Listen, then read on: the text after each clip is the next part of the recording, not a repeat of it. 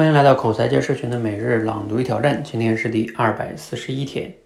工作中啊，有人进步飞快，有人呢却几十年如一日的默默的重复着昨天，这是为什么呢？这里边啊，或许有岗位的差异、个人性格的差别，甚至是机遇的差异。更重要的因素呢是，进步快的人啊，往往善于在工作中学习，尤其是向比自己优秀的同事学习，加速自己的成长。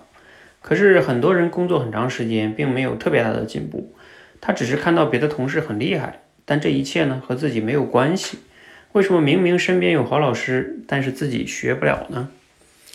这个现象背后的一个重要原因呢，就是别人工作中总结出解决问题的有效策略，往往是以隐性知识的方式呈现的，但大多数人呢，并不知道如何把工作中别人甚至自己的隐性知识，挖掘成帮助我们进步的有效策略。所谓的隐性知识啊，是迈克尔·波兰尼提出的概念。他认为呢，人类的知识有两种，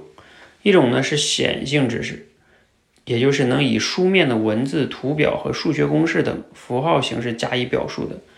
另一种呢就是未被表述的隐性知识，如我们在做事情中积累的那些只可意会不可言传的经验。而工作中呢，我们能够学习进步的一个重要步骤。就是把隐性知识变成可以学习的显性思维模型。好，内容呢依然摘自于程佳老师的《好好学习，好好思考》。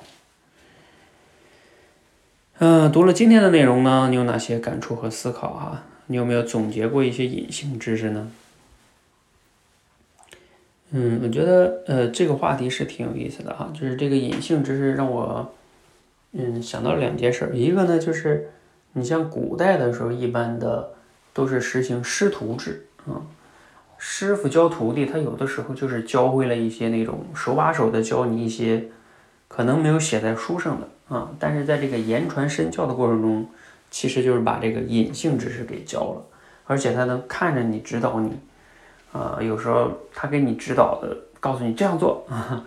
嗯，他可能也没说为什么啊，但是呢，他根据他的经验，他就知道这样做是对的。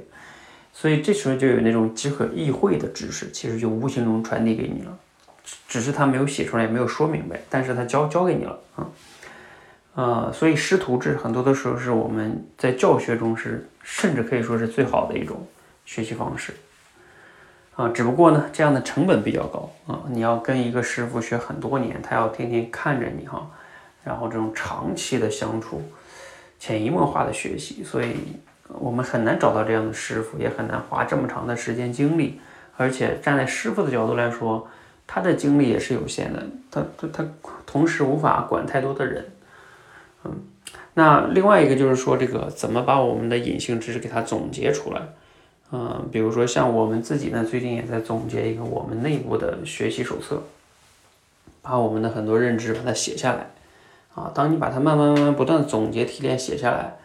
啊，这个时候呢，就能让更多的同事啊，呃，大家去学了啊，这个呢就变成了一定程度上变成了显性知识，就可以学习了。否则呢，他可能都在同事的脑子里边啊，他有时候也没有去特意总结过，大家都没总结过啊，那这个时候就很难把这个知识分享给其他人，让其他人也学会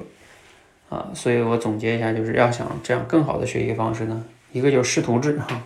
如果实在实现不了师徒制呢，那就是尽量要把我们的隐性知识给它总结出来，一定要写出来啊，白纸黑字，尽可能详细的把它写出来，包括你要通过举例子呀、类比也好哈，总结关键点也好，把它给它总结出来。好啊，希望我们都能把我们脑子里面的隐性知识总结出来哈，你就能成为更高的高手了哈，你也能教会别人。好，欢迎和我们一起每日朗读挑战，持续的输入、思考、输出，口才会变得更好。谢谢。